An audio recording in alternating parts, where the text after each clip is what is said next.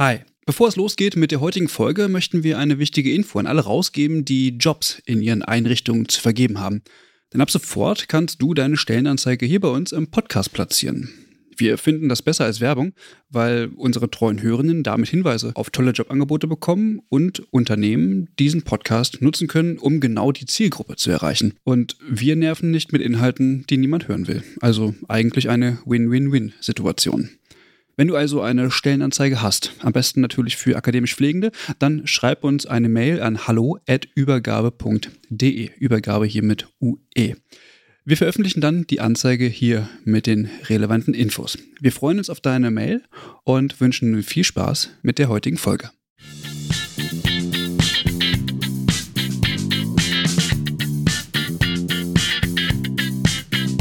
Diese Folge wurde im Auftrag der Robert Bosch Stiftung im Rahmen der Förderung Wissenschaftskommunikation für die Gesellschaft Corona und darüber hinaus produziert.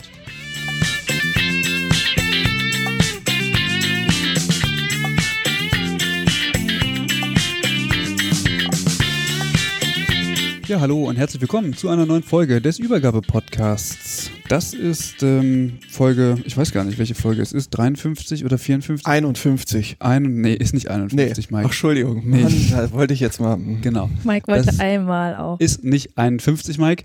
Wir sind aber in den 50ern. Mm, Ist aber gar nicht so wichtig, welche Folge, also welche Nummer diese Folge hat, sondern viel wichtiger ist, ähm, wie es im Intro gerade schon mal angeklungen ist, dass diese Folge wieder im Auftrag der Robert Bosch Stiftung ähm, aufgenommen ist. Und deswegen haben wir heute auch wieder ein Thema, was im Rahmen der Versorgungsforschung und ähm, der Corona-Pandemie in Verbindung steht. Und ähm, Franziska hat das alles eingefädelt. Es ist auf meinem Mist gewachsen. Heute, heute sitzen wir hier nämlich mal mit Frau Professorin Doktorin Margarete Halleck aus der Universität Witten-Herdecke. Hallo und herzlich willkommen. Hallo. Hallo. Hallo. Wir sind per Du. Das haben wir so festgelegt, weil wir uns aus Witten einfach kennen und weil das so ein ganz kleiner Kosmos ist. Also für alle Hörenden bitte nicht wundern. Genau, heute soll es ja um die S1-Leitlinie gehen, denn Sie haben in den vergangenen Monaten eine, eine Leitlinie veröffentlicht oder beziehungsweise erarbeitet und dann veröffentlicht, die jetzt auch kürzlich erschienen ist. Und ähm, genau, zu diesem Thema wollen wir uns heute nochmal tiefergehend unterhalten. Gerne. Genau. Bevor es soweit ist, Margareta, erzähl doch mal ein bisschen was über dich, weil du bist ja jetzt auch noch äh, gar nicht so lang in dieser tollen Position in Witten. Erzähl mal ein bisschen was über dich und wie es dazu gekommen ist. Oh je, wo soll ich denn ausholen?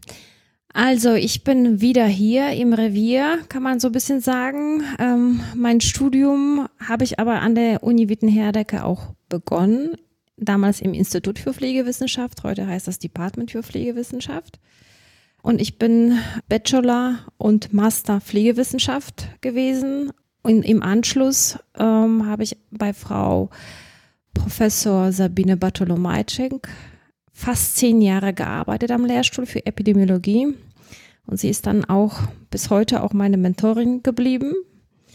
Im Anschluss nach den zehn Jahren bin ich mit Sabine Bartolomajczyk an das DZNE gegangen, an das äh, Forschungsinstitut, welches da, damals neu entstand und die Idee hatte, beziehungsweise ein Teil davon, dass man Pflege sehr stark in der Demenzforschung vorantreiben kann mit diesem Institut. Das haben wir mit ähm, größerem Team aufgebaut und ich habe dort eine Arbeitsgruppe geleitet.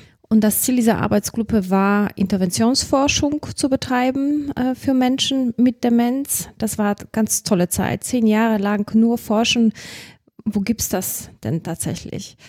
Und ja, aber nach zehn Jahren war die Herausforderung wieder da, etwas Neues zu machen. Und dann bin ich eine Etage höher gezogen, kann man das sagen. Wir sind nämlich im gleichen Gebäude hier an der Stockumer Straße in Witten und habe die Leitung des Departments für Pflegewissenschaft übernommen und gleichzeitig die Professur oder den Lehrstuhl für Pflegewissenschaft. Und seit September letzten Jahres habe ich diese Position. Und eine sehr aufregende Zeit, nicht nur durch Corona, aber auch mit Corona erleben dürfen. Ja, hat ja dann tatsächlich auch kurz danach angefangen, nachdem sie dann ja, Ja. in äh, Witten da die Leitung übernommen haben. Äh, du, du, ich muss mich noch ein bisschen dran gewöhnen. Hm. Genau. Franziska, willst du das Thema mal so ein Stück weit vorstellen? Weil, soweit ich weiß, äh, ist dir das nicht fremd. Mm, genau, es geht um soziale Teilhabe in alten Pflegeheimen unter ähm, eben Covid-19 und es ist so, dass ich, das ist ja jetzt ein kleiner Disclaimer, damit die Leute sich nicht wundern, ich zwar nicht an der S1-Leitlinie mitgearbeitet habe, aber eben in der ja, daran andockenden Survey-Studie, die wir durchgeführt haben und genau, also ich bin quasi auch Mitarbeiterin in dem kleinen Projekt gewesen, was wir da noch anschließend gemacht haben. Genau. In dieser S1-Leitlinie geht es nun um die soziale Teilhabe in Altenpflegeheimen ähm, unter Covid-19. Und vielleicht, damit wir uns dem Thema so ein bisschen annähern können, erstmal, was ist eigentlich soziale Teilhabe und ähm, was hat das eigentlich mit Lebensqualität zu tun, Margareta?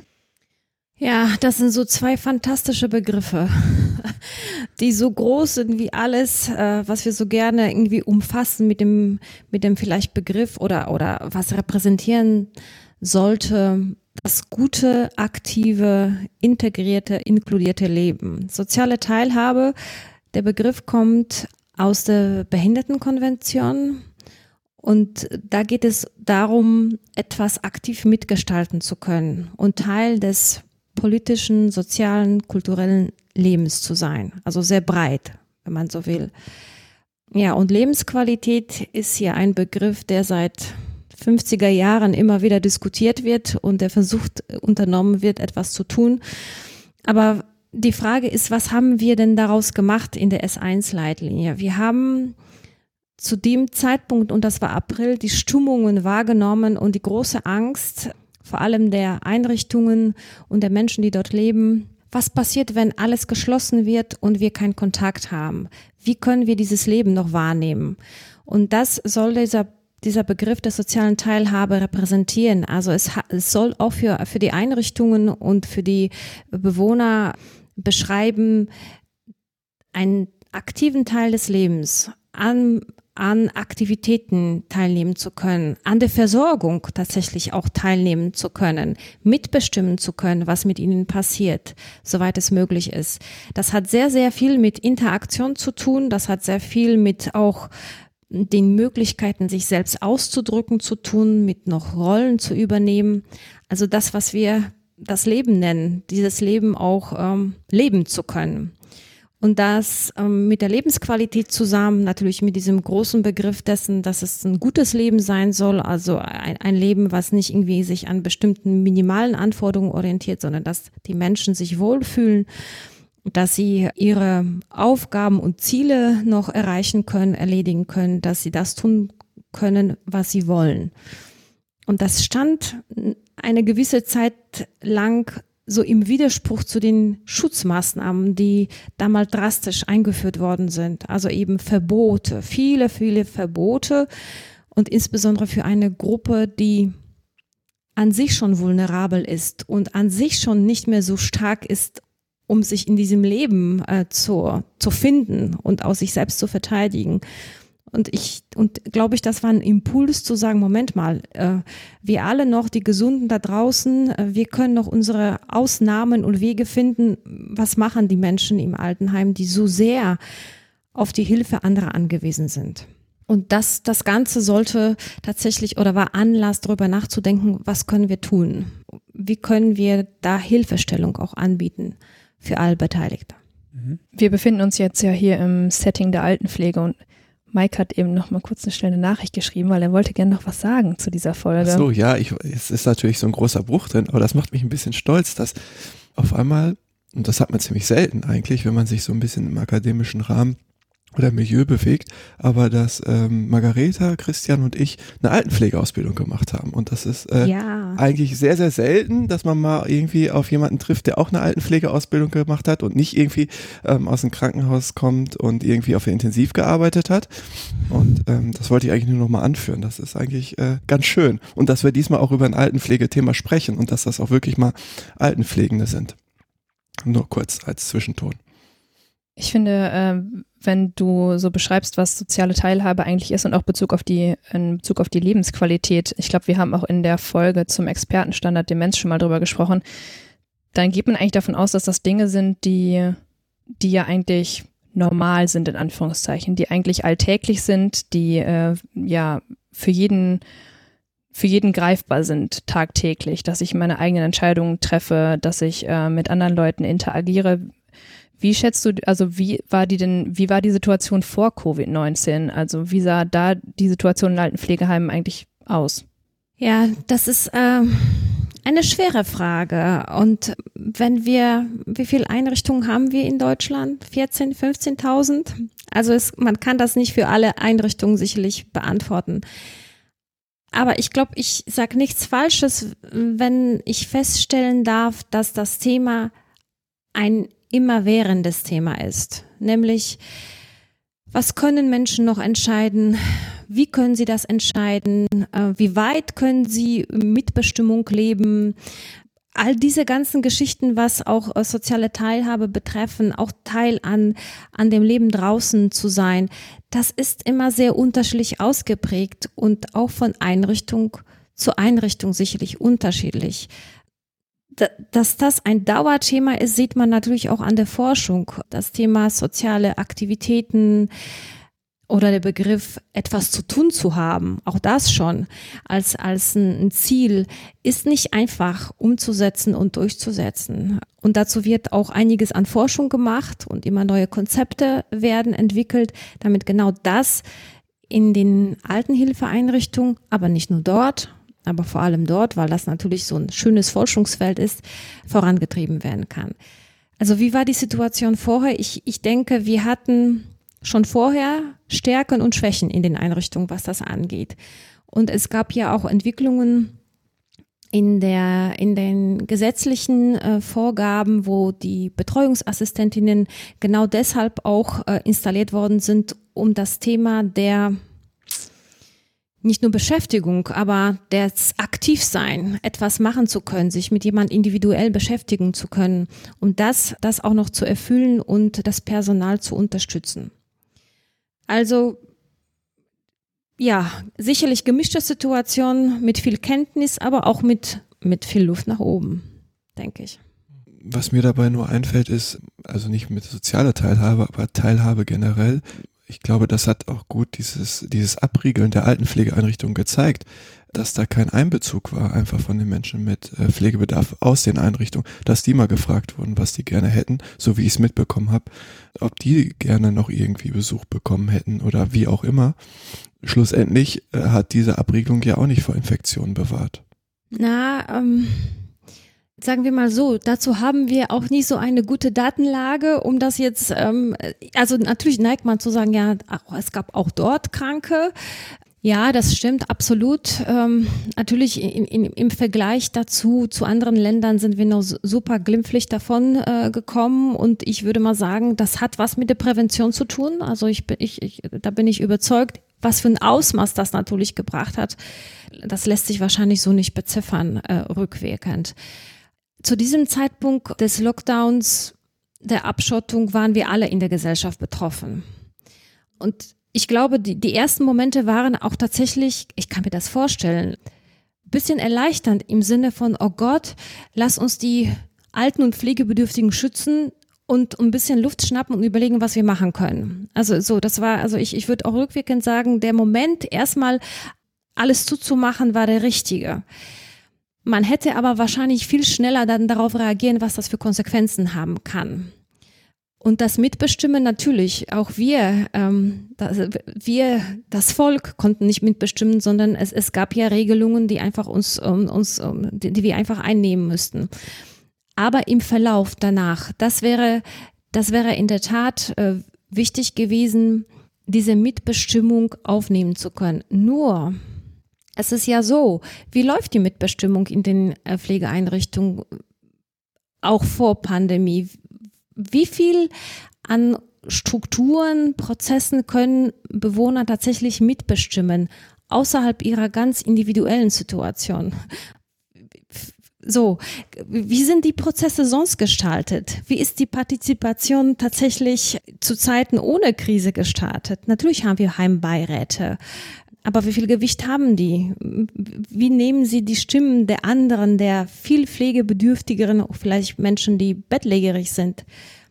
ich, das ist immer in der Krise nochmal neue Prozesse zu entwickeln, ist natürlich noch schwieriger, wenn man sie vorher nicht so wirklich klar hatte. Ja. Was mir dazu auch einfällt, ist, und das gar nicht so bezogen auf Altenhilfeeinrichtungen, ähm, äh, sondern so grundsätzlich auf, auf die ältere Bevölkerung. Denn von Anfang an war klar, da, damals äh, irgendwie, dass, ähm, dass äh, das Coronavirus ältere Menschen eher äh, daran erkranken und äh, entsprechend natürlich auch ähm, versterben können. Das heißt, die waren sowieso schon mal im Fokus und ähm, jetzt ist die Frage, inwieweit vielleicht auch ältere Personen grundsätzlich gar nicht mehr rausgegangen sind oder auch gar nicht mehr ähm, bewusst an solchen Entscheidungsprozessen noch teilgenommen haben, weil sie sich vielleicht auch schützen wollten, kann ja auch sein, ähm, so dass sie sich vielleicht auch zurückgezogen haben, vielleicht grundsätzlich einfach auch lieber drin geblieben sind. Was aber aufgekommen ist in dieser ähm, Debatte war, dass es auf jeden Fall ein Punkt ist oder eine, eine Bevölkerungsgruppe, wo wir genau hingucken müssen.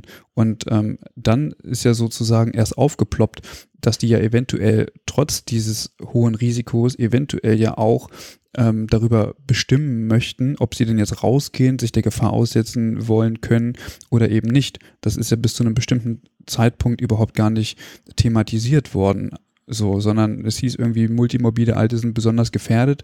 Okay, so, die müssen wir jetzt schützen, aber dass die vielleicht gar nicht geschützt werden wollen und vielleicht auch mal einfach rausgehen wollen, ähm, und die letzten fünf Jahre vielleicht, oder weiß ich nicht, die letzten Lebensjahre ihnen auch e egal sind, so, das, das wurde ja nie in Betracht gezogen. Und ähm, wenn ich dann so eine Altenpflegeeinrichtung mir, mir vorstelle, das ist halt so ein, so ein geschützter Bereich, wo viele, also wo man auch daran denkt, ja, leben halt viele alte, äh, hilfsbedürftige Menschen, so, und äh, die, sind, sind Schutzbefohlene und die müssen wir schützen. So. Also ich, ich glaube, da sind so viele Faktoren zusammengekommen, ähm, die wirklich so Druck auf diese, auf diese Institution einerseits aufgebaut haben, aber gleichzeitig auch mit Blick auf das Gesundheitssystem, sprich die Pflegenden haben hier eine, eine, besondere Rolle und dann auch noch die ältere Bevölkerung. Also ich glaube, dass aus, aus verschiedenen Strömungen plötzlich ähm, so dieser Fokus darauf gekommen ist, was ist eigentlich mit diesen Leuten. Und dann weil sie ja nicht mehr rausgegangen sind, so hat sich das dann natürlich da drin vermehrt. Ja, und dann haben wir die Nachrichten ja gelesen, was passiert ist. Also ich glaube, das hatte total viele verschiedene Impulse letztlich, weshalb das so mh, hm, weshalb das so brisant auch irgendwie gewesen ist. Ja, und es kommt äh, vielleicht auch, ähm, auch mit dieser Mitbestimmung, Mike, auch äh, hinzu, dass im Altenheim du bist nicht alleine. Und wenn der eine entscheidet, er geht nach draußen, weil er sagt, lieber drei Monate gut zu leben, anstatt irgendwie fünf äh, geschlossen, stellt er sofort ein Risiko für alle anderen dar, die möglicherweise ängstlicher sind, die möglicherweise mehr am Leben hängen oder überhaupt diese Entscheidung nicht bewusst nehmen können. Und das war auch das Dilemma, ähm, zu sagen, wie weit kann da überhaupt jemand noch mitbestimmen, wenn man in so einer gemeinsamen Community lebt und so mhm. sehr voneinander eigentlich abhängt natürlich, und, und das war ja auch in der Tat der Anlass, diese, diese, auf der einen Seite gut zu verstehen. Also ich, ich, ich will sagen, ich kann das gut verstehen. Die erste Reaktion des Beschützens, die Bilder aus Italien waren so gruselig und so grausig und vor allem auch, wenn man hörte, dass wirklich die Schwächsten getroffen werden.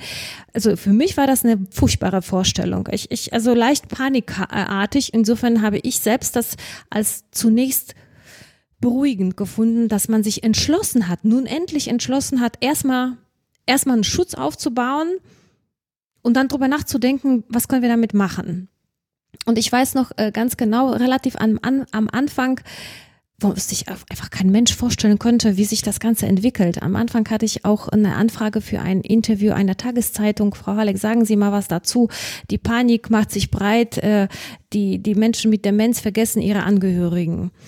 Und ich weiß, dass ich einen totalen Optimismus versprüht habe, gesagt, es ist alles, alles beruhigen Sie sich, alles gut.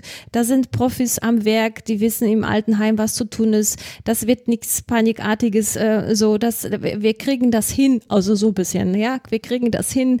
Ähm, wir wissen, was zu tun ist. Ähm, wir überbrücken das. Aber keiner hat daran gedacht, dass das so eine lange Zeit ist. Und als man es gemerkt hat, dass, dass dann, dann war es klar, dass, so geht das eigentlich nicht. Also das ist keine Lösung. Und, ähm, und da wurde eben auch darüber diskutiert, können die Menschen nicht bestimmen. Ja, aber wie? Wie bestimmen und für wen und wer kann dann noch beschützt werden, wer darf raus, wer nicht? Und, und, Schwierig. Und wer, und wer dann Ja. vor allem wieder rein, Mike? Das hast du doch auch gepostet. Ja, ja, ich, darüber haben wir auch schon mit Herrn Zimmermann da ähm, diskutiert von der HSG und so. Ich, ich finde das schwierig. Also ja, ich kann das verstehen, dass man natürlich die Kontakte reduziert. Das Pflegepersonal geht noch rein und raus. Das hat natürlich aber auch Kontakt zu anderen Menschen. Das äh, lebt ja auch nicht irgendwie auf einer Insel. Ja, es ist halt einfach, einfach schwierig, da eine Entscheidung zu treffen. Ich meinte mit rein, dass, dass Pflegende nicht mal mehr einkaufen gehen durften, weil der Ach örtliche, so, weil der ja, ja, örtliche weil die da Rewe gesagt hat, äh, nee, also äh, Pflege wollen wir in unserem Laden nicht haben. Also da wurde plötzlich so ein Feindbild aufgebaut, weil plötzlich durch die Medien ging, oh Gott, äh, die ganzen alten Pflegeheime sind hier irgendwie die Keimschleudern und so weiter und ähm, wir dürfen da keine Leute mehr rauslassen und äh, weiß ich nicht, also das ist eine Gefahr für die, also so hat sich ja dann plötzlich auch noch gewandelt. Und zusätzlich sind ja Pflegende manchmal noch mit in die Einrichtung reingezogen und haben dann ganz aufopfernd dann alles versucht, irgendwie Kontakte zu reduzieren und sich nur noch um die Leute zu kümmern. Ja. Das ist auch richtig. Tatsächlich, weil ich habe jetzt ähm, bei nebenbei Recherchen eine, eine, einen Bericht, ähm, eine, einen Artikel gefunden, wo dieses Konzept in Frankreich, nämlich dass äh, Pflegende sieben Tage, 24 Stunden, sieben Tage in die Einrichtung eingezogen sind zu der Zeit der Pandemie und man hat es ähm, epidemiologisch retrospektiv begleitet und hat festgestellt, dass in diesen Einrichtungen tatsächlich null Infektionsrate war im Vergleich zu einer riesen Infektionsrate in Altenhilfeeinrichtungen in Frankreich äh, in der Zeit. Also so, ja, natürlich, äh, genau. Und ich glaube genau ähm, am Ende das, was, äh, was Christian du gesagt hast und, und Mike, ähm, uns allen macht bis heute auch das Problem dieser, ja, wie soll ich das denn sagen? Indifferenz in den Entscheidungen. Die einen dürfen raus, die anderen dürfen nicht rein. Äh, Pflegende sind doch aber auch, die mussten ja, aber die anderen nicht. Wo ist die Gefahr größer? Was bedeutet das eigentlich? Also es zeigt, dass wir dafür eigentlich bis heute nicht wirklich eine sinnhafte Lösung haben, wenn wir wieder in der Situation wären. Ich, ich weiß nicht, ob es einen Mhm. Plan B gibt, der anders aussieht. Und ich, ich weiß auch nicht, gab es irgendwie mal Begleitprojekte oder Studien oder so, die so eine Abriegelung äh, begleitet haben von Häusern? Wahrscheinlich nicht oder so, oder? Außer das, was du jetzt aus Frankreich erzählt hast. Aber In Deutschland ist mir das nicht bekannt. mh. Das finde ich wirklich schade jetzt.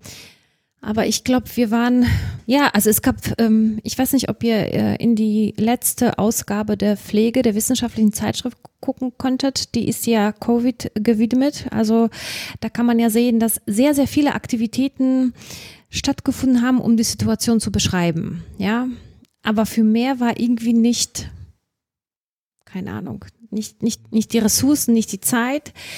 Aber ähm, das haben mal wieder die Holländer gemacht. Die Niederländer haben, also das, das machen die wirklich, da bin ich sehr immer voller Bewunderung, wie schnell die Sachen umsetzen können.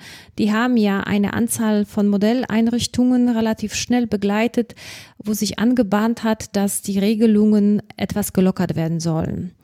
Und dann natürlich auch grobe Zahlen, Infektionszahlen und Umsetzung von bestimmten Guidelines angeschaut, aber konnten dann aufgrund dessen sagen, dass diese Lockerung der Besuchsregelungen eben zu keinem erhöhten Anstieg äh, der Zahlen führt und daraufhin hat man sich entschieden, das tatsächlich auch umzusetzen. Das ist natürlich toll.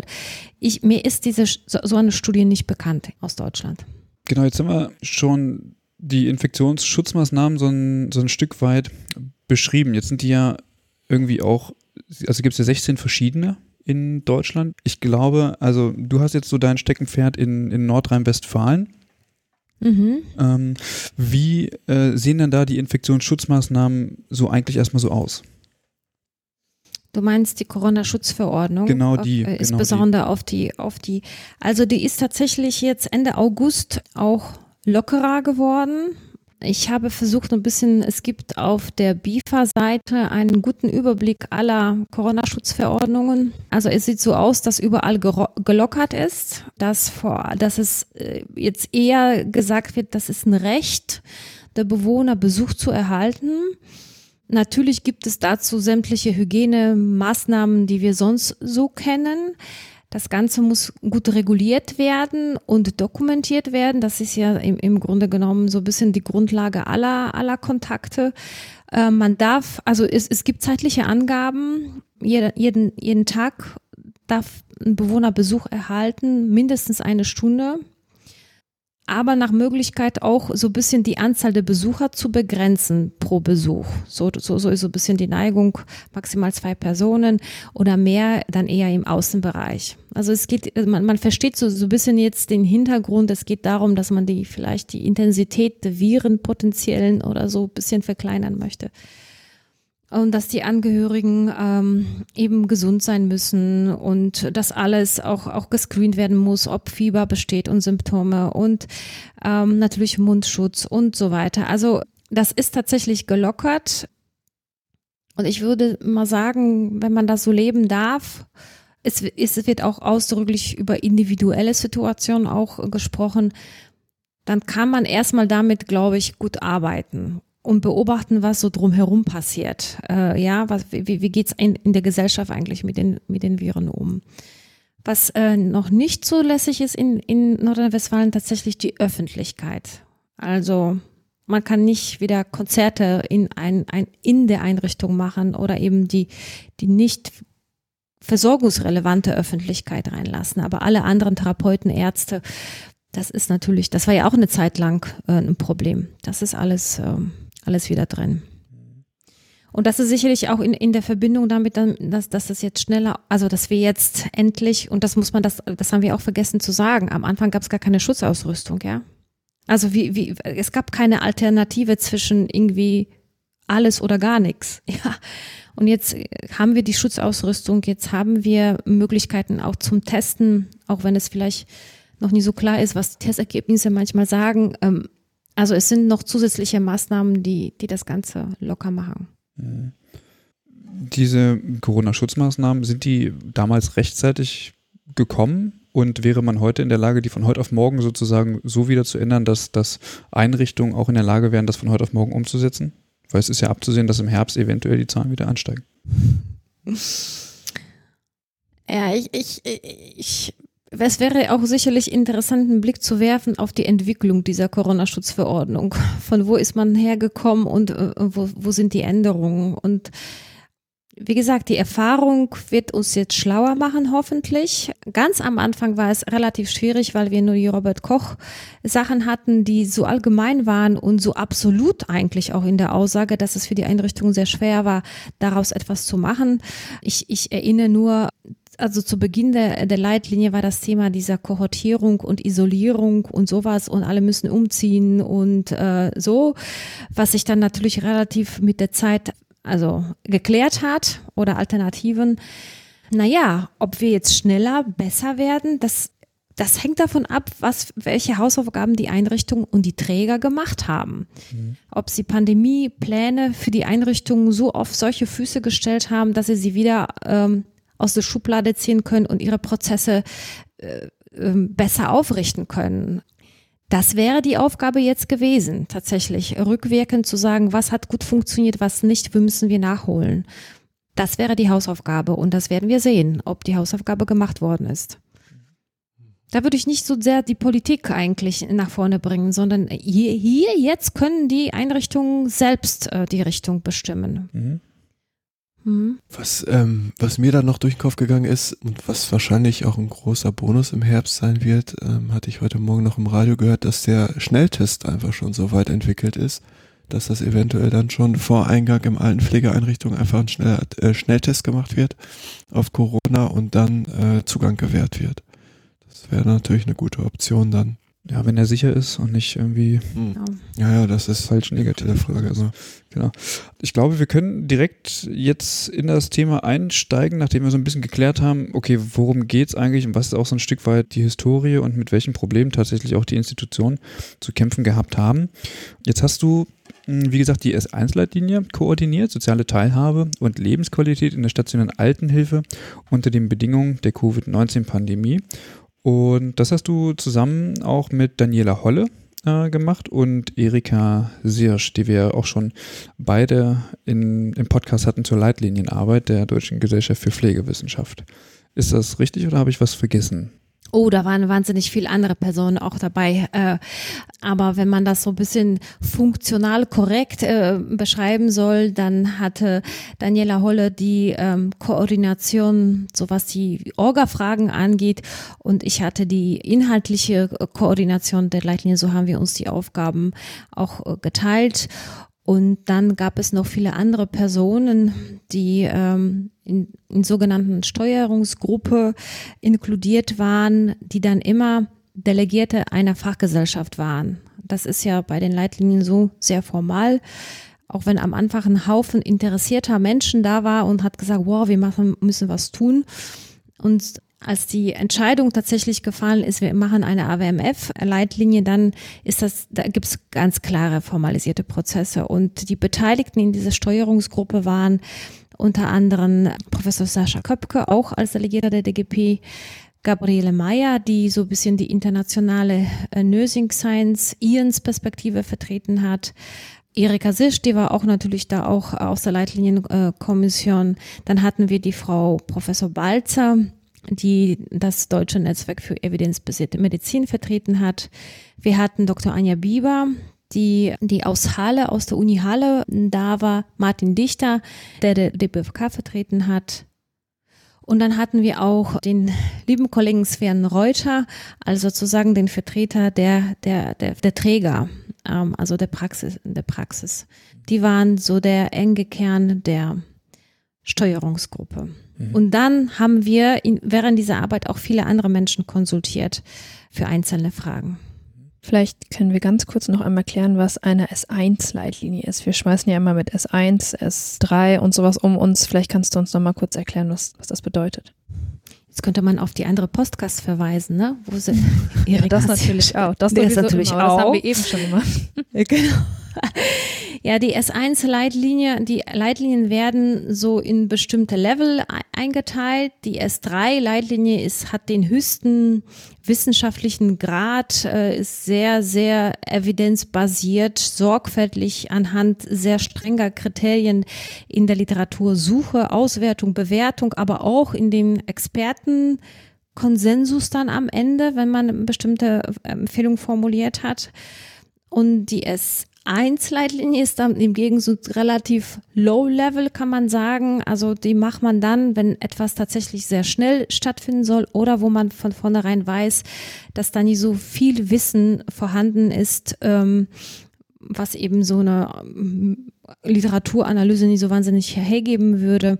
Und da sind auch die Konsensusprozesse etwas pragmatischer dargestellt. Also das ist so ein, so ein bisschen so ein wie sagt man das, Starting Point äh, für weitere äh, Entwicklungen, indem man schaut, was ist jetzt gerade da. Und das war ja der Anlass. Wir wollten, unsere ambitionierte Planung war damals innerhalb von, ich weiß gar nicht, drei Wochen die S1-Leitlinien zu entwickeln. So dachten wir, ach, das kriegen wir schon hin, was natürlich sich da so ein bisschen länger gezogen hat. Ja. Genau, also umgangssprachlich kann man sagen, die S1-Leitlinie ist eigentlich oder grundsätzlich sind Leitlinien ähm, ähm, Ansammlungen von, von, von ähm, wissenschaftlichen Erkenntnissen, die zu einem bestimmten Thema halt zusammengetragen sind. Und umso höher die Zahl, also sprich erst drei, desto verbindlicher ist es und desto, desto äh, genauer sind auch die, die wissenschaftlichen Erkenntnisse zu einem, zu einem bestimmten Thema. Und bei einer S1-Leitlinie ähm, ich weiß gar nicht, ob ich das jetzt Low-Level ähm, benennen würde, weil man sowas eben auch nicht in drei Wochen äh, hinbekommt. Äh, ähm, ist es dann, dann eben eher äh, so, so im Sinne einer Empfehlung zu verstehen. Ist das so umgangssprachlich okay erklärt? Ja, es, sie, sie formulieren beide eigentlich Empfehlungen, die dann durchaus verbindlich sind. Nur dieser Grad der wissenschaftlichen Fundierung ist sehr unterschiedlich. Mhm. Ja. Bei den einen spielen die Experten eine ganz große Rolle bei S1. Also das ist so ein bisschen, was man früher gesagt hat, dass ähm, viele ältere Herren an einem Tisch sich zusammensetzen und eine Entscheidung treffen. Das ist so ein bisschen, ne? Ähm, das haben wir so nicht gemacht, weil es waren auch viele Frauen dabei und gar nicht so älter. Ähm, das ist aber schon fundiert, äh, auf jeden Fall. Äh, man guckt sich immer die Literatur und es hat einen Empfehlungscharakter. Auch das ist etwas, wenn es keine Alternative gibt, dann gilt diese Leitlinie. Mhm. So. Und bei S1 ist es einfach alles differenzierter, begründeter, solider. Äh, da gibt's auch Daten und Fakten, die, die da sind. Und da sind auch die Entscheidungsprozesse, das ist ganz wichtig, wirklich in langen Delphi-Runden, bis man strittige Geschichten dann tatsächlich ausgebügelt hat und Kompromisse geschlossen hat. Wie hat man sich das jetzt praktisch vorzustellen? Also man sucht nach Literatur und guckt, was es so gibt und dann berät man darüber und äh, schätzt das ein, wie das zu bewerten ist oder wie seid ihr da vorgegangen? Genau, also wir haben eine sehr, sehr fundierte, das war auch eben unsere Kollegen äh, Katrin Balzer von dem äh, Netzwerk evidenzbasierter Medizin, die die Suche gemacht hat, äh, zu den Begriffen, die uns so eingefallen sind zu dem Thema soziale Teilhabe und auch Folgen und Covid. Und da haben wir uns die Literatur durchgelesen, was steht da drin. Und äh, es war relativ schnell klar, dass vor allem Editorials oder so Letter to oder irgendjemand hat einfach die, die, die Meinung äh, geäußert und total wenig Forschung war, so dass es überhaupt gar keine, also da, da, die, die Frage von Bewertung von den Texten stellte sich gar nicht, sondern man sammelte eher einen Eindruck, was, was wird im Moment diskutiert. Ähm, und ähm, in der zweiten Geschichte haben wir natürlich auch sehr viel uns Plattformen angeschaut, wo, wo, wo so Richtlinien, die ersten Richtlinien oder Ideen, ob das EU war oder US oder äh, einzelne Länder, die etwas angeboten haben. Also davon gibt es auch eine große Menge und haben deren Guidelines uns angeschaut, die für uns passend waren. Ja, also sehr viel gelesen und dann auch immer wieder in vielen Sitzungen abends und am Wochenende diskutiert. Was ist daraus, was wir für Deutschland nehmen können? An wen richtet sich jetzt diese äh, Leitlinie, beziehungsweise das, was ihr jetzt zusammengetragen habt? Also welche Zielgruppe ist da jetzt ähm, quasi ja, in den Fokus geraten? Also es geht tatsächlich um die stationären Altenhilfeeinrichtungen und die leitenden Mitarbeiter vor allem in diesen äh, Altenhilfeeinrichtungen. Das sind auch zum einen Pflegefachpersonen, die für die Pflegeprozesse zuständig sind, aber auch Mitarbeiter der Hauswirtschaft oder der Technik oder Haustechnik nennt, äh, nennt sich das. Also alle, die irgendwie an der Pflege und Versorgung von Menschen mit Demenz beteiligt sind und die Prozesse in, während so einer Krise steuern müssen. Mhm. Also an die richtet sich. AWMF-Leitlinien sind grundsätzlich multiprofessionell ähm, ausgerichtet. Und mit welchem Ziel habt ihr jetzt quasi diese Leitlinie erstellt? Also du hast ähm, eingangs gesagt, die Problematik mit der sozialen Teilhabe und das ähm, habt ihr als ähm, gefährdet erkannt. Ähm, und ähm, soll die, also hat die, die Leitlinie jetzt zum Ziel zu schauen, okay, wie kann man ältere Menschen in diesen Einrichtungen ähm, so, sozial teilhaben lassen? Genau. Also es ging eher darum, Wissen zusammenzutragen, welches eben den Verantwortlichen dabei hilft, die soziale Teilhabe und die Lebensqualität zu sichern, zu erm-, ermöglichen, zu fördern unter diesen Bedingungen, unter diesen Einschränkungen. Es ist ja so, dass wir auch mit dieser Leitlinie keine Sicherheit herstellen können in Handlungen. Ja, also man, wir, wir könnten auch ähm, nicht sagen, mach nur A und mach nur B und zwar so, das, das ging ja gar nicht. Aber ich, ähm, unser Anliegen war, mit dieser Leitlinie ein Hilfsmittel in die Hand zu geben, wo so die Unsicherheiten bleiben am Ende, weil es ist sehr viel Individuelles, was, was hier gefordert wird, aber dass man handlungsfähig bleibt, dass man Ideen bekommt und die auch gut begründen kann, warum bestimmte Sachen Sinn machen oder nicht. Okay. Das heißt, Inhalt der Leitlinie sind, ja, wie du gesagt hast, Ideen, Handlungsempfehlungen, ähm, die ich mir dann eben anschauen kann und schauen kann, wie ich das ähm, umsetze in, in der Einrichtung, in der ich zum Beispiel arbeite, wenn ich das richtig verstanden ja. habe, ne? Ja. Wie genau sehen diese Handlungsempfehlungen in der Leitlinie jetzt aus? Also welche, welche Themen werden da abgehandelt? Wir haben Mm, auch das war ein bisschen äh, längere Geschichte, was, was Themen zu identifizieren und bei, bei der Methode der RWMF muss man sogenannte Schlüsselfragen formulieren. Was sind eigentlich die Schlüsselfragen? Wir haben fünf Schlüsselfragen äh, formuliert, die sich um das Thema gedreht haben, wie kann man Bewohner vor dieser Covid-Infektion schützen? in der Einrichtung immer unter der, der Gewährleistung oder Ermöglichung der sozialen Teilhabe und, und Förderung der Lebensqualität. Also immer diese Matrix vor Augen. Wie kann ich aber trotzdem dafür Sorge tragen, dass jemand eben nicht, sich nicht infiziert? Ähm, wie gehe ich mit Bewohnern, die als Verdachtsfall gelten?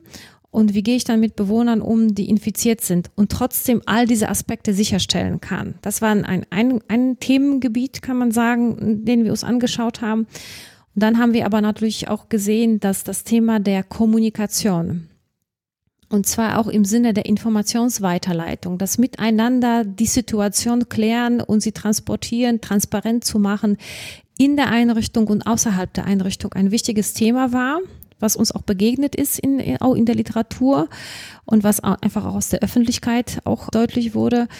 Und das dritte war, wie kann man die Mitarbeiter dabei unterstützen, dass sie in der Lage sind, die soziale Teilhabe und die Lebensqualität der Menschen, der Bewohner unter diesen Bedingungen, die auch für die Mitarbeiter schwierig sind, auch sicherzustellen.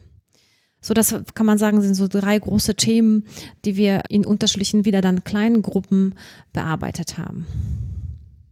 Gibt es bei diesen drei Themen einen, einen Komplex, der überwiegt, also wo man sagt, okay, der tangiert irgendwie alles oder kann man die quasi strikt mit ähm, trennen? Also stehen die alle für sich oder stehen die auch alle in Einklang miteinander? Also gibt es da auch Wechselwirkungen?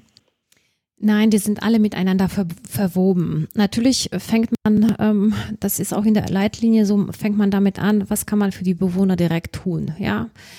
Also wie gesagt, vor dem Hintergrund der damaligen Zeit, wir hatten Robert Koch Richtlinien, die noch sehr grob waren, scharf waren und beängstigend waren, äh, Isolierung, Kohortierung und äh, ja, äh, Abstand.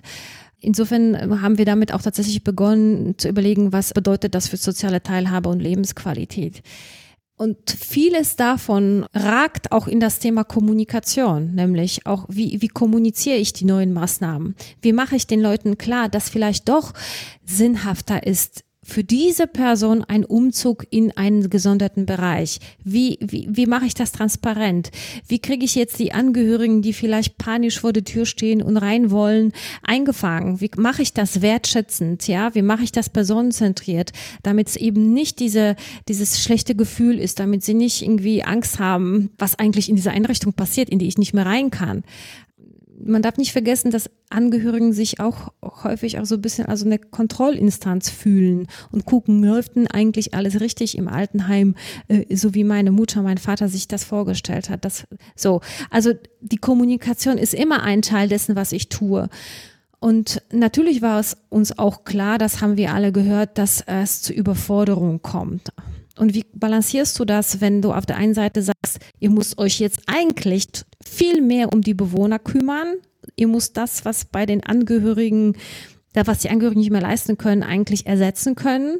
Und gleichzeitig seid ihr selber betroffen, seid ihr selber ängstlich, äh, seid ihr vielleicht sogar krank, es gibt Ausfälle.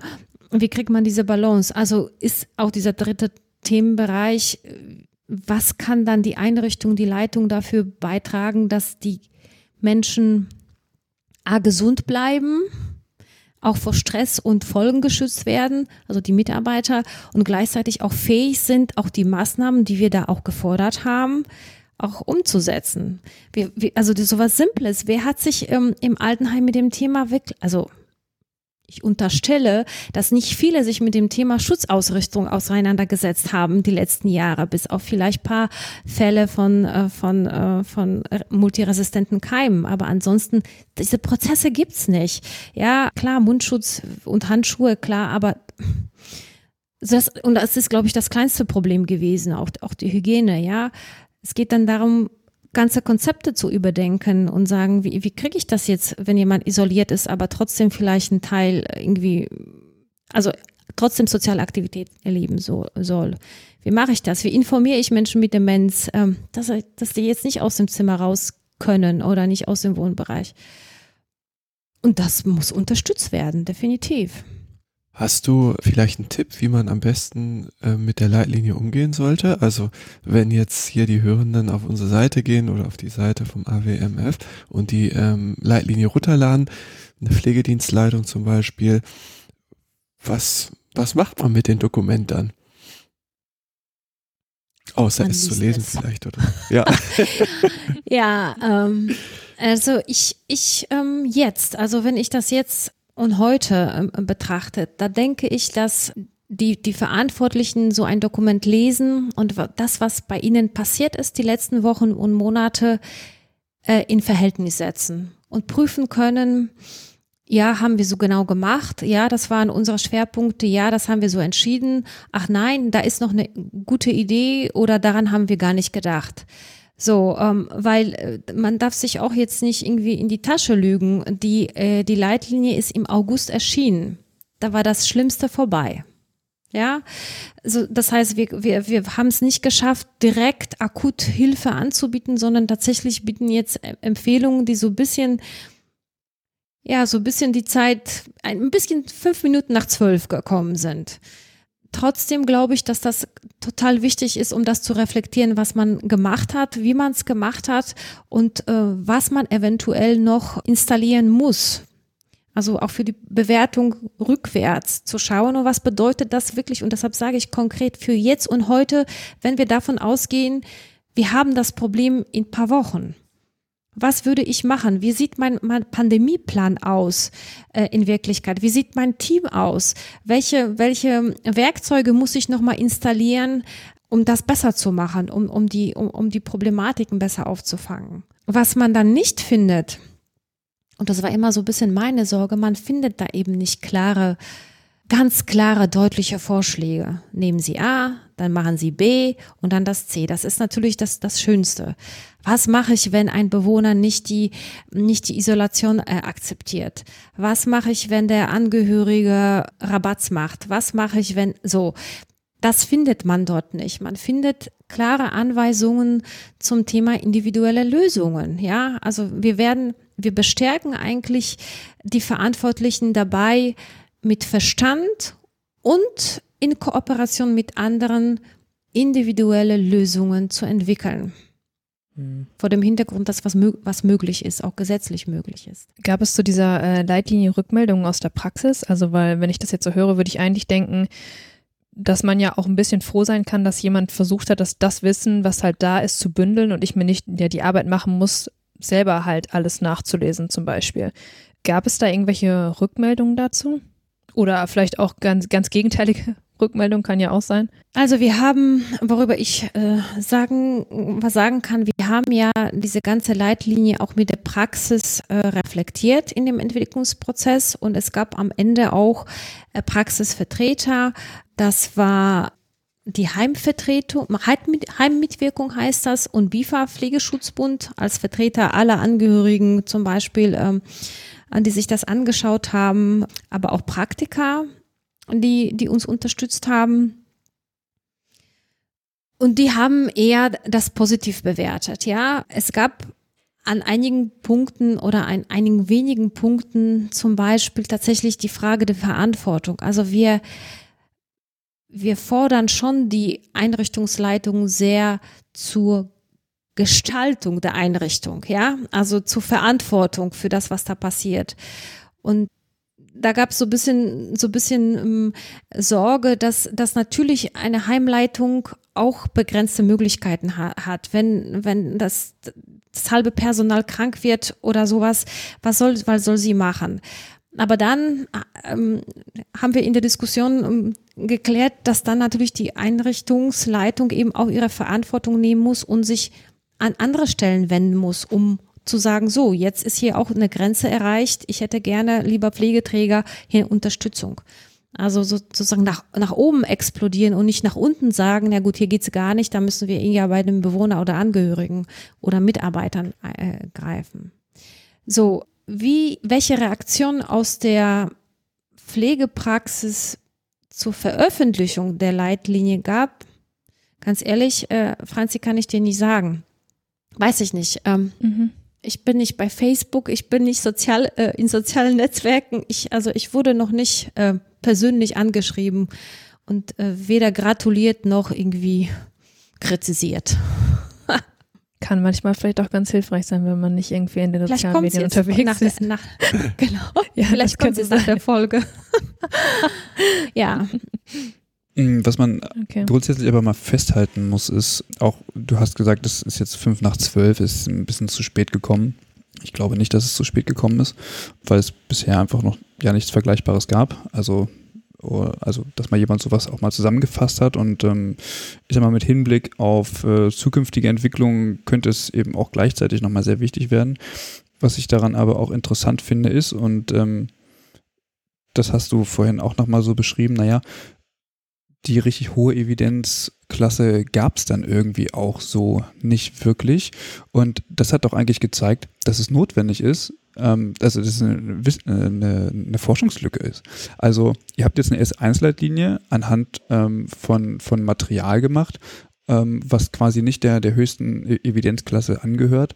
Und dann, dann finde ich, gehört es dazu, okay, wir haben gesehen, hier sind Lücken, Leute, hier sind Lücken, also müssen wir jetzt die Zeit nutzen. Wir haben jetzt diese Empfehlung und wir haben jetzt die Zeit, unter diesen Bedingungen beispielsweise in, in, ähm, in gesicherten ähm, Situationen, sage ich mal, ähm, Daten zu erheben und, und die Forschung weiter voranzutreiben, sodass es beim nächsten Mal entsprechend mehr Möglichkeiten gibt, ähm, auf, auf wissenschaftliche Daten zurückzugreifen. Denn die gab es nicht. Also von daher glaube ich, dass was den Zeitpunkt betrifft, wenn man das bezieht auf, es bringt den Heimen jetzt vielleicht für die erste Welle in Anführungsstrichen erstmal so nichts, das mag sein.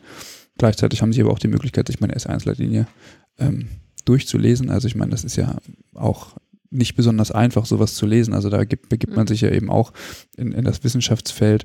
Aber jetzt hat man ja vielleicht die Möglichkeit, sich das mal aus guten Gründen durchzulesen und vielleicht auch umzusetzen. Und dann bekommst du vielleicht auch mehr Anfragen, äh, wenn sich mehr Leute jetzt damit auseinandersetzen. Also ich finde es total, total wichtig und total gut, dass es endlich mal was, also mal was gibt, was so den, den, den Start gegeben hat, sich damit grundsätzlich mal auseinanderzusetzen. Vielleicht muss man auch sagen, dass S1-Leitlinien also auch frei einsehbar sind. Das wissen vielleicht auch nicht viele. Sowas muss man ja, Ja. nicht kaufen. Das ist auch nochmal wichtig zu Ja. sagen, einfach. Ja.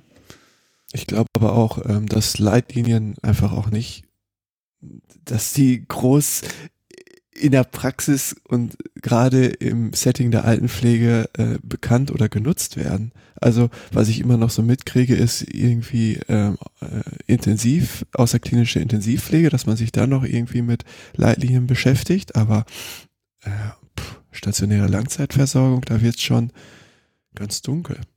Muss- aber auch bei Ärzten davon ab. Aber ich, äh, wenn ich nochmal ergänzen darf, weil, weil das mit dieser, mit dieser, mit, mit der Praxis etwas ganz, ganz Wichtiges ist. Und ähm, wir brauchen Resonanz, ja. Wir brauchen Resonanz auf das, was, was wir tun. Und ich kann es nur einladen, auch tatsächlich etwas dazu zu sagen, weil auch diese äh, Leitlinie als sogenannte Living Guideline konzipiert ist. Das bedeutet, dass sie also die ist ja nicht abgeschlossen. Die, die, die stellt ja wirklich nur einen Abschnitt der letzten, also der, ja, der letzten drei, vier Monate und sie muss eigentlich aktualisiert werden.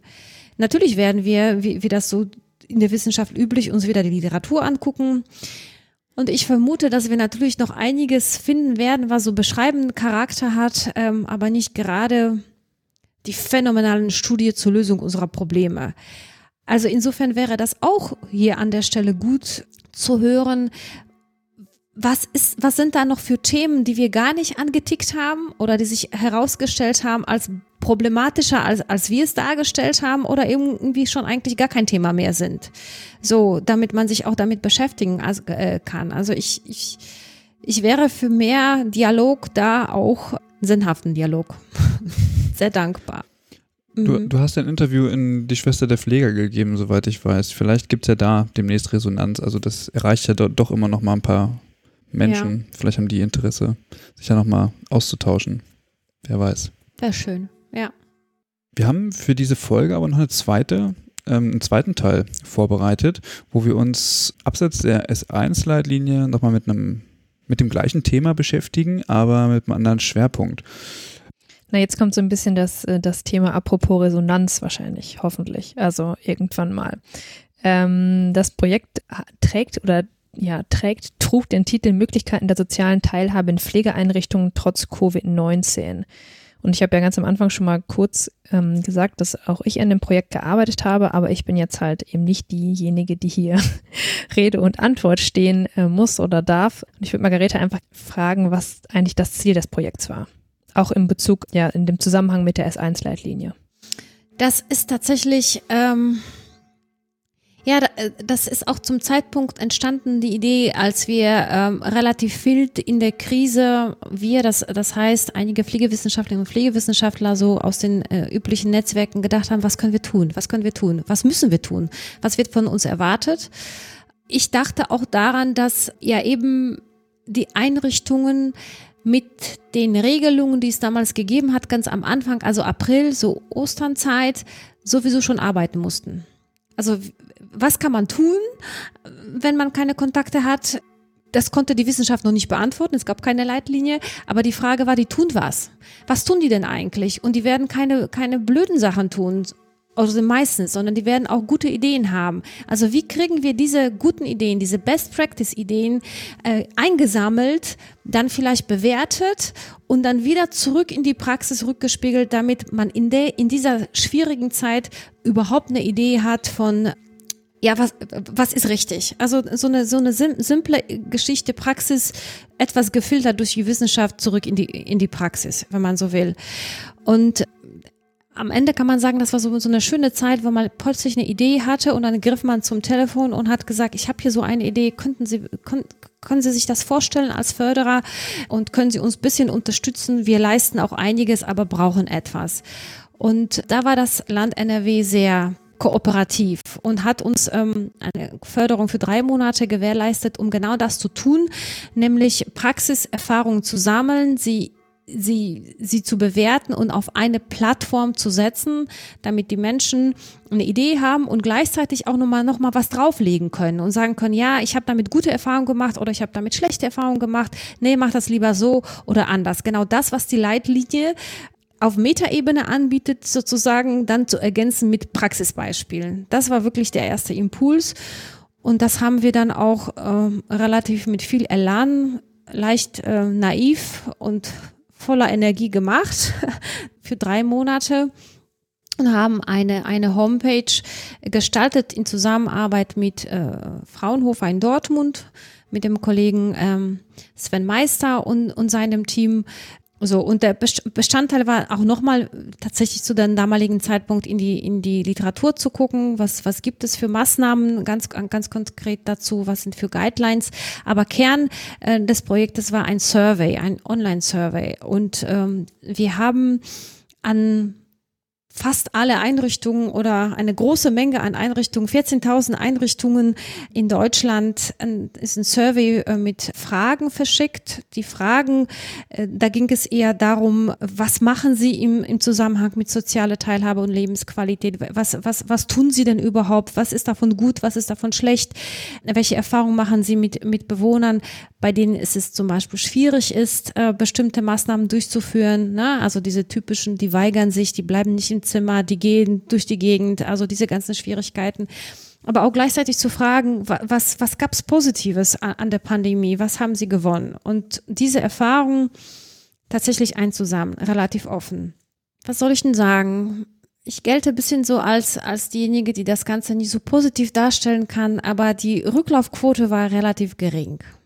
Wir haben am Ende, glaube ich, um die 400 äh, Klicks auf unseren Survey gehabt, wovon aber circa 140 Datensätze auszuwerten waren. Wenn man sagt 14.000 Mails, auch wenn davon sagen wir mal eine große Menge auch Irrläufer waren, dann ist das echt mager. Gut, jetzt können wir darüber nachdenken, interpretieren, was das bedeutet, aber wir haben mit diesen Antworten gearbeitet. Immerhin 140 äh, Antworten, die haben wir auch schon zum Teil analysiert und da einfach eine Liste erstellt, was wären denn die Empfehlungen äh, für, die, äh, für die Praxis, worüber sprechen die, die Pflegenden und das Ganze eben auf der Homepage äh, verankert. Was, was noch ein Anliegen von uns ist, dass dass, dass die Pflegen, wenn sie das lesen, die Chance haben, das zu kommentieren, genau in diesen Dialog zu treten. Zu sagen, nee, das Thema ist nicht gut, äh, lieber so oder andersrum, damit hatten wir gute oder schlechte Erfahrungen oder ich schlage was anderes vor. Das war auch eine Funktion, die für uns äh, total wichtig war, die wir auf der Homepage gestellt haben. Und die S1-Leitlinie war natürlich total passend, weil wir das in der Zeit als, als Handlungsempfehlung einbinden konnten. Also wir konnten immer die Erfahrungen vor dem Hintergrund der Leitlinie bewerten und sie dann auf die Homepage setzen äh, und formulieren. Ergänzen noch mit, mit paar Experteninterviews zu sehr bestimmten Themen, die da aufgetaucht sind. So. Also eine bisschen praxisnahere, würde ich mal sagen, Version von einem Teil der Empfehlungen aus der Leitlinie. Das finde ich total interessant. Also es tut mir mega leid, dass ihr nur so, so einen ähm, Rücklauf hattet. Also das ist echt deprimierend, glaube ich. Äh, Gerade bei 14.000. Aber Mike sagt immer, es muss äh, praxistauglich sein. Du musst die Praxis mit einbeziehen und so weiter. Also ich wage jetzt gar nicht zu spekulieren, warum die Rücklaufquote so gering gewesen ist. Aber irgendwie zeigt es doch, dass die Praxis dann vielleicht doch nicht immer auch einbezogen werden möchte. Also ist natürlich auch irgendwie spekulativ, aber also das ist eher so, so meine, also, also mein Standpunkt, wo ich sage, naja, Praxis ist immer ganz schön, aber mehr als jammern wollen die dann ja häufig auch nicht. Also wenn es um Konstruktivität geht, dann ähm, wird's, wird das Eis sehr dünn. Naja, ich glaube, also ah. man geht dann, Ne? Man, wir, wir, gehen da jetzt dann irgendwie auch sehr in die Ergebnisse rein, aber wenn man sich anschaut, also wie das abgelaufen ist, wir haben die E-Mails ähm, eben an die Einrichtung gesendet und schon in der Beantwortung, also in der, an den Personen, die geantwortet haben, sieht man, dass viele E-Mails meistens natürlich bei der Leitung, äh, bei der ähm, Einrichtungsleitung landen, was so auch vorher auf jeden Fall erstmal gewollt war. Die Frage ist dann eben, ähm, wie wer beantwortet das dann und geht es halt in die große Gruppe der Einrichtung rein? Also bekommen die Pflegenden, die halt dort arbeiten, eben die Möglichkeit, dieses Survey zu beantworten oder eben nicht. Und ich glaube, ich kann mir vorstellen, dass da ähm, uns eben ein großer Teil auch eben verloren gegangen ist, weil die Pflegenden eben gar nicht die Möglichkeit bekommen haben zu antworten. Ich glaube schon, dass viele, ich habe die Gruppe der Pflegenden schon so kennengelernt, auch also wenn man sich die Resonanz äh, öfter mal auf dem Podcast anschaut, schon so kennengelernt, ähm, als dass sie auch gerne ihre Meinung äh, zu den Dingen äh, preisgeben und auch gerne kommentieren. Ähm, von daher habe ich vorher eigentlich auch mit einem höheren Rücklauf gerechnet. Aber ich glaube, dass das möglicherweise ein Problem gewesen ist und vielleicht auch, ich mag es ja nicht sagen, aber vielleicht auch in der Situation einfach der zeitliche Faktor.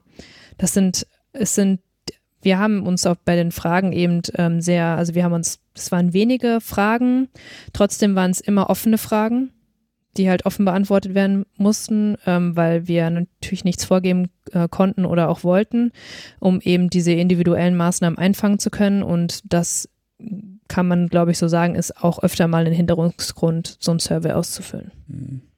Also verstehe ich das richtig? Ich habe äh, zwar die Institution angeschrieben, aber letztlich hätte, hätte jede einzelne Person, die in der Institution arbeitet, das ähm, an dem Survey teilnehmen können. Genau, ja. Also es ging, mhm. genau, es, es ging ja in dem, es der Fokus des Surveys lag ja darin, eben unterschiedliche Maßnahmen zu bekommen. Es ging jetzt gar nicht darum, okay, jede, jede Einrichtung in Deutschland hat mitgemacht, also dass wir das gewährleisten konnten oder so, sondern, oder es haben, es konnten mehrere Leute aus Einrichtungen teilnehmen, was dann ja bei, bei vielen ähm, wissenschaftlichen Projekten ja dann eben ein Ausschlusskriterium oder irgendwie sowas ist. Darum ging es ja gar nicht. Das im Vordergrund stand eben eine Bandbreite an ähm, ja, Maßnahmen oder kleineren Dingen, die halt eben gemacht werden, ähm, einfach zu bekommen oder mhm. ja. Ja, genau. Okay. Vielleicht, aber genau, vielleicht war auch das dann irgendwie auch nicht deutlich genug dargestellt. Man, man weiß das dann mhm. ja auch immer nicht hinterher leider. Ja, das ist schade. Äh, was man vielleicht auch noch sagen muss, es war ja zu einem Zeitpunkt, wir waren ja nicht die Ersten, die auf die Idee gekommen sind, Online-Surveys durchzuführen. Und es gab in der Zeit tatsächlich unkoordiniert viele, viele Anfragen an die Einrichtungen. Ähm, unterschiedlich, ob es über Telefoninterviews, Fragebögen oder eben auch äh, Online-Surveys wie geht's euch? Was macht ihr dann? Wie so? Und ich kann mir gut vorstellen, wenn ich dann die dritte Anfrage bekomme in meinem Alltag, dann denke ich mir, ey Leute, so, was soll das? Das ist das eine, weil äh, zum Beispiel davor, vor kurzem wurde der Bericht der Bremer Kolleginnen und Kollegen um die Frau Professor Dr. Karin Wolf-Ostermann veröffentlicht, die eben auch so einen Online-Server sehr ähnlich, nur breiter ähm, gemacht hat und äh, die auch alle Einrichtungen eingeschrieben hat. Da war der Fragebogen sehr strukturiert, da brauchte man vor allem was anklicken, da ging es eher so ein bisschen um die, um die Rahmenbedingungen, die, die herrschten und sie haben 10 Prozent Rücklaufquote geschafft Sie waren aber schneller als wir. Sie waren vor uns da. Mhm. Ja, und ähm, das ist vielleicht für viele einfach nicht erkennbar, dass diese äh, Befragung andere Ziele haben oder sich unterscheiden. Ja, dass bei uns wirklich um, um, um den Alltag gegangen ist. Was haben Sie gemacht? Wie haben Sie es gemacht? Ja, es ist schade. Ich, also die Enttäuschung ist, sitzt tief, immer noch. Aber. Aber aber, Aber, die Website ist ja immer noch da und ja. wir freuen uns immer noch über Rückmeldungen unter den Beiträgen. Ja, wie ist denn die Adresse? Wie ist denn die Adresse? Gemeinschaft-gestalten.de. Das ist die Adresse. Und da laden wir äh, ganz herzlich ein, auch wirklich auch zu sagen, was ist nicht gut. Also vielleicht, äh, vielleicht können wir das auch noch ein bisschen verbessern. Mhm. Aber auch gerne die Antworten darauf. Mhm. Nachdem ich den Christian ein bisschen geschüttelt habe wegen seinen äh, komischen Bemerkungen zum Praxiseinbezug, ähm, habe ich noch eine Frage. Ihr hattet gesagt, ihr habt schon ein bisschen ausgewertet. Was gab es denn so für Ideen oder was macht Praxis? Gibt es da schon erste Einblicke?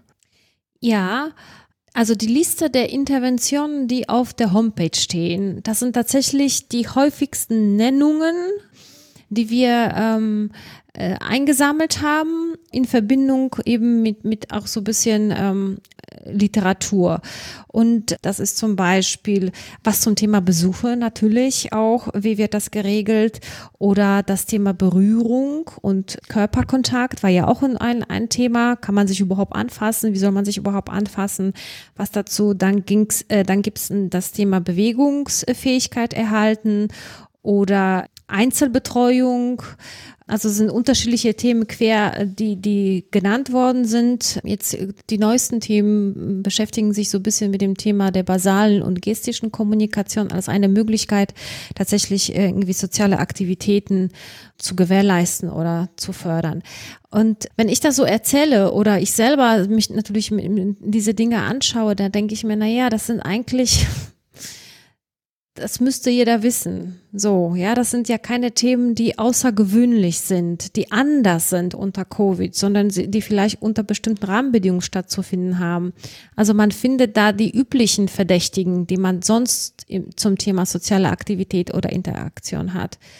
Bis auf eine Ausnahme, das ist die Videotelefonie. Das ist tatsächlich ein ganz, also Covid-spezifisches Thema, nämlich wie kriege ich die Kontakte. Und dazu gab es, ähm, also das war die Maßnahme, die war mit den häufigsten Nennungen versehen und die, ja, die Mittel der Wahl war ähm, für die Zeit der, ja, der Kontaktsperre. Es wäre eigentlich total schön, wenn sich daraus so eine Art Netzwerk etablieren könnte. Also so von, von so Best Practice Sachen. Also ähm, auf dieser Homepage ähm, gemeinschaft-gestalten.de, da kann man ja jetzt sich bei euch melden und sagen, ja, hier so und so, wir machen das so und so, wir haben hier und die Probleme und ähm, wir haben das für uns gut rausgefunden und dann würde das ja hier stehen und jeder andere kann sich ja dann ähm, darüber auch äh, informieren, wie andere das jetzt gemacht haben. Also ihr scheint das ja so ein Stück weit zusammenzufassen, sehe ich das so, oder? Ja. Genau. Exakt. Mhm. Also mh, genau, also man kann dann an den Kommentaren, wir, wir, wir bieten erstmal so eine Art von Themenabriss an, also so ein Häppchen an Informationen, die sich eben so ein bisschen aus der Literatur speisen. Was wird denn so gerade äh, empfohlen? Dazu kommen ähm, die Einschätzungen aus unserem Survey, paar Zitate, ähm, die das bisschen vielleicht verdeutlichen. Und dann ähm, würden wir gerne diese Themen mit Beispielen ergänzen. Und das ist, das ist aber der Part, auf den wir jetzt angewiesen sind, dass das Publikum das tatsächlich tut und sagt, ja, damit wir diese Beispiele aufnehmen können. Natürlich würden wir gucken, dass da jetzt nicht irgendwie ganz was crazy ist, äh, was vielleicht komplett verquer läuft, aber das würden wir gerne aufnehmen und dann wieder ähm, auf, der, auf der Homepage platzieren. Mhm. Ja. ja, interessant. Ich hoffe, dass da auf jeden Fall äh, sich noch mehr ergibt. Weil es ist ja, es ist ja, wie wir es, wie wir es vorhin schon gesagt haben eingangs, auf jeden Fall irgendwie auch ein brisantes Thema. Also es ist ja jetzt nicht so, dass es, dass es ein Thema ist, was keinen interessiert, sondern es haben sich ja viele Teile der Gesellschaft damit auseinandergesetzt. Wie ist das denn jetzt mit der, mit der alten Bevölkerung so? Also wie, die können ja jetzt nicht weggeschlossen werden. Es funktioniert ja auch nicht. So, also mhm. wie, wie funktioniert das denn jetzt in einem sicheren Rahmen? Also es scheint ja auch ein Interesse da zu sein. Aber vielleicht, ich weiß es nicht, vielleicht ist das ja so, Insofern wäre auch gut, so oder so eine Rückmeldung zu bekommen. Vielleicht ist das ja auch schon, wie ich gesagt habe, zehn nach zwölf. Vielleicht ist das alles schon Usus. Vielleicht, vielleicht wird das in den Altenhilfeeinrichtungen so genommen und hier keine neuen Informationen gefunden werden. Das wäre auch toll, die Rückmeldung zu bekommen. Nach dem Motto, ja, ja, so, jetzt müsst ihr ein bisschen mal nachlegen oder was noch differenziertes machen. Ist das so? Oder wird das nicht beachtet, weil, weil wir vielleicht bei Google nicht die besten Treffer haben? Oder. Ich finde die Seite ganz toll. Möchte ich nur mal kurz sagen. Ich gucke mir die gerade an mit den Zitaten und äh, wie die aufgebaut ist. Lädt auf jeden Fall ein, um da so ein bisschen rumzustöbern und sich das mal so durchzulesen, was da so steht und äh, zusammengetragen wurde. Also so vielleicht als Aufforderung an alle Hörenden, sich das mal äh, näher anzuschauen. Sehe ich genauso. Also es ist einfach auch eine, eine, eine wichtige Sache, weil man einfach mit einer relativ niedrigschwelligen Info helfen kann, wissenschaftliche Erkenntnisse zu generieren oder zumindest hilft, Erkenntnisse zu generieren, die in einem Wiederholungsfalle, wie es jetzt gewesen ist, vielen Menschen einfach ja, zu helfen. Also mit einer einfachen Information. Einfacher kann es ja fast nicht sein. Mhm. Also. Ja. Vielleicht ist das nur eine, eine Frage der Zeit. Ähm, vielleicht spricht sich das noch rum. Ja, ja äh, wir werden also auf jeden Fall die Show Notes aufnehmen und da sollte auf jeden Fall jeder mal reinklicken und ähm, sich zehn Minuten Zeit nehmen. Gibt es noch offene Fragen, Mike? Ja, wir haben jetzt schon viel gehört eigentlich von der Leitlinie und von der Internetseite. Wie, wie soll es denn eigentlich weitergehen? Gibt es noch mehr zu äh, Corona und äh, Pflegewissenschaft? Ist da noch mehr geplant oder geht es jetzt erstmal um Fortführung der äh, Internetseite und dort noch weitere Informationen zu generieren. Das Projekt ist ja praktisch äh, die Finanzierung ausgelaufen, so dass auch unsere Möglichkeiten da jetzt sehr aktiv und kreativ zu wirken im Moment noch begrenzend. Wir hätten viele Ideen. Also man könnte auch äh, tatsächlich auf der Homepage äh, auch so kleine ähm, Videosequenzen ähm, ähm, einbringen, um vielleicht bestimmte Inhalte besser transportieren. Vielleicht ist das Lesen eben von Texten. Wir wissen, Vielleicht sind die Pflegekräfte so ein bisschen müde des Lesens, äh, vielleicht etwas visualisieren. Das wäre noch eine Weiterentwicklung. Wir überlegen auch, äh, ob das in der nahen etwas Zukunft möglich ist, die Homepage in vielleicht in ein, in eine andere Umgebung zu setzen, wo sie vielleicht mehr Traffic hat und davon profitieren kann. So, also auf jeden Fall arbeiten wir weiter an der Auswertung nochmal des Surveys ähm, und wir versuchen diese Liste an Maßnahmen zu erweitern. Das ist ja auch zum Beispiel, falls jemand Ideen hat, welche Themen wir da gar nicht drauf haben und die total wichtig sind und sogar bereit ist, etwas dazu zu schreiben. Ähm, da, also gerne laden wir, wir die Menschen ein. Also so, das ist die Idee mit der, ähm, mit der Homepage. Die S1-Leitlinie wird irgendwann eine Revision erhalten eigentlich müsste schon in, ähm, spätestens Ende des, äh, dieses Jahres da sich die Steuerungsgruppe treffen und darüber nachdenken, wie geht's weiter? Sind wir in der Lage, jetzt sie zum Beispiel auf das S2-Niveau zu schicken?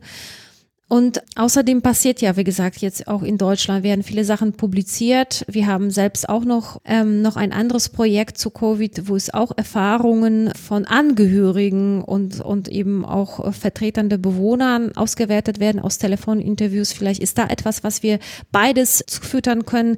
Mir gefällt im Moment gut, dass wir Projekte haben, die so ineinander greifen, die, die sich gegenseitig unterstützen können und, und dieses Wissen zum, zum Pandemie tatsächlich ähm, erweitern können können und, und ähm, das ist so, so, so, man hat das Gefühl von einem Ganzen, was dann am Ende da ist. Als du das von der anderen Plattform Hiefen gesprochen hast, oder wurde von, als du davon gesprochen hast, so, glaubst du, es ist für die Wissenschaft förderlich, wenn man sich mit Influencern irgendwie verknüpft, die äh, so ein bisschen Neuspreche, aber die so ein bisschen auch äh, die Werbetrommel rühren können. Also wenn man diese Seite zum Beispiel auf Instagram transferieren würde und dort einfach einen anderen Kanal hätte und Leute hätte, die sowas bewerben und einen Zugang einfach zur Praxis haben oder einen anderen Zugang, dass da mehr bei rumkommt? Das haben wir tatsächlich diskutiert. Wann gehen wir in die, in die sozialen Netzwerke weiter? Äh, wie können wir die nutzen? Was müssen wir dafür machen? Wer ist denn da eigentlich gut? Das, das haben wir andiskutiert und wenn man, ähm, und ich, auch dazu würde ich gerne äh, mal, ähm, ähm, mal hören, ob das ein Medium ist tatsächlich für Pflegende. Ich meine, ihr, ihr seid da besser dran. Ich, ich bin wirklich total oldschool, ja ich persönlich habe kein Feeling dafür. Ähm, ich fühle mich auch von diesen Medien sehr schnell auch überfordert. Und ich habe sie lieber gerne eine Homepage, wo man alles drauf hat, ja, so. Aber das ist vielleicht nicht die Generation. insofern auch dies als eine Rückmeldung zu sagen, nein, Leute, sowas, sowas ist nichts. Ihr müsst ganz, ganz flexibel sein. Dann wäre das vielleicht eine Möglichkeit, auch über ähm, das zu überführen oder eine andere Art von vielleicht Projekt, studentisches Projekt vielleicht auch zu machen. Keine Ahnung. Morgen haben, habe ich einen Vortrag auf einer Tagung auch vom Ministerium für Gesundheit in NRW, wo ich mir auch erhoffe, dass das Publikum sagt, nee, das ist alles noch zu statisch, ihr müsst irgendwie anders sein, dass man da auch Impulse aufnehmen kann, wo müssen wir unterwegs sein. Mhm. Aber ob das Influencer, da, da bin ich ein bisschen, also insgesamt ein bisschen kritisch, was ja, die Influencer so, äh, angeht. Also, ich weiß es nicht. Ja. ist so aufgeploppt bei mir, wenn ich da sehe, dass da folgen 200.000 Leute irgendeiner Person äh, und tweeten oder schreiben irgendwelche Posts und ob die jetzt kurz mal schreiben, wie die das bei sich im Altenheim regeln oder schreiben, was weiß ich, also das sind ja niederschwellige Informationen, es geht ja nichts ja. um irgendwas ja. Komplexes, das sind ja kurze Sequenzen, naja, okay. Hm. Das war aber auch mein erster Gedanke, Mike. Äh, ich habe mich nur nicht getraut, das hier äh, zur Sprache zu bringen, weil ich da auch irgendwie ein gespaltenes Verhältnis zu habe. Also ich, ich weiß auch nicht, wie ich damit umgehen soll. Weil auf der einen Seite verteilt es sich dann natürlich so, äh, das, das funktioniert super. Die Frage ist nur, welche Leute erreichst du und was für eine Qualität bekommst du dann auch zurück. Also ich will damit gar nicht sagen, dass das, äh, dass das schlechte Qualität ist, aber geht es um, um, um Masse so, also weißt du, wie ich das meine? Die erreichen viele Menschen, aber du hast keine Kontrolle mehr darüber, wer jetzt antwortet. Und das finde ich manchmal ein bisschen schwierig. Aber wenn es nur darum geht, natürlich Informationen aus der Praxis zu bekommen, aus der eigenen Erfahrung zu erzählen, dann ist es vielleicht auch grundsätzlich gar nicht so wichtig, ähm, zu wissen, welche Person das jetzt erreicht hat. Aber du hast dann kon keine Kontrolle mehr darüber, ähm, wie weit die Information im Nirvana verschwindet quasi. Das ist vielleicht ein anderes Thema. Ja. Aber nichtsdestotrotz können wir die äh, Informationen gerne mal in den sozialen Medi äh, Medien weiterreichen. Also egal, ob es jetzt irgendwie Facebook ist oder von mir aus auf Instagram. Auf Instagram spielt sich echt viel ab. Das hätte ich nicht viele Möglichkeiten. Ich habe keine Fragen mehr. Franziska, hast du noch eine Frage? Ich habe auch keine Frage mehr. Hast du noch etwas, ähm, eine Information aus dem Projekt, die wir, die noch wichtig ist, die wir noch erläutern müssen oder so? Ich glaube erstmal nicht. Und Margareta, haben wir was vergessen? Nee. Ich fühle mich äh, also hier gut platziert mit allen Informationen. Ich fühle mich so ein bisschen leer. Jetzt okay. leer gesaugt. Aus, ausgesaugt. das, das, ist, das ist gut, tatsächlich, weil dann wissen wir, dass wir alles, alles haben. Ähm, und dass es auch erstmal so keine weiteren Infos gibt. Genau, wir werden den weiteren Verlauf natürlich genau beobachten, ob es da jetzt am Ende des Jahres nochmal Bestrebungen gibt, das Ganze weiterzuführen. Ich hoffe es und ich hoffe auch gleichzeitig, dass es äh, gar nicht so kommt, wie es schon mal gewesen ist, dass man jetzt, also dass so eine Brisanz da wieder reinkommt, dass man sagt, oh, wir müssen jetzt aber unbedingt, weil äh, das kostet wieder Menschenleben und so. Ähm, ich hoffe, dass wir die Situation nicht nochmal haben, aber gut, steckt man nicht drin. Hm, zu guter Letzt haben wir noch eine persönliche Mitteilung, also die Übergabe. Und zwar haben wir vor einigen Tagen äh, wieder eine Spende erhalten und dafür möchten wir uns ganz besonders bedanken für die Spende, aber äh, viel mehr noch eigentlich für die Mail, die es danach gab. Und zwar hat uns Stefanie geschrieben ähm, und äh, das, das, war tatsächlich sehr rührend. Ich will es gar nicht vorlesen, aber äh, sie hat ähm, geschrieben, dass sie äh, quasi ganz toll findet, ähm, was wir machen und äh, dass sie es schön findet, dass wir die, die Informationen immer so gut aufbereiten und äh, dass sie ganz entspannt hinhört und deswegen auch schon im Auto an, an Autobahn Ausfahrten äh, vorbeigefahren ist. Also das, das, freut uns sehr, sowas zu hören. Ich finde, es, es motiviert auch ungemein. Und äh, dafür wollen wir uns äh, ganz herzlich bei dir bedanken, Stefanie. Ja, dann war's das für diese zwei Wochen. Margareta, vielen Dank, dass du dir die Zeit genommen hast, über die Leitlinie zu sprechen und über das Projekt zu sprechen. Es hat Spaß Schön. gemacht. Es war auch, auch sehr, sehr angenehm. Das Gespräch war wirklich auch anregend. Danke sehr. Vielen Dank dafür und dann, ja, bis bald und auf Wiederhören. Tschüss. Tschüss. Tschüssi.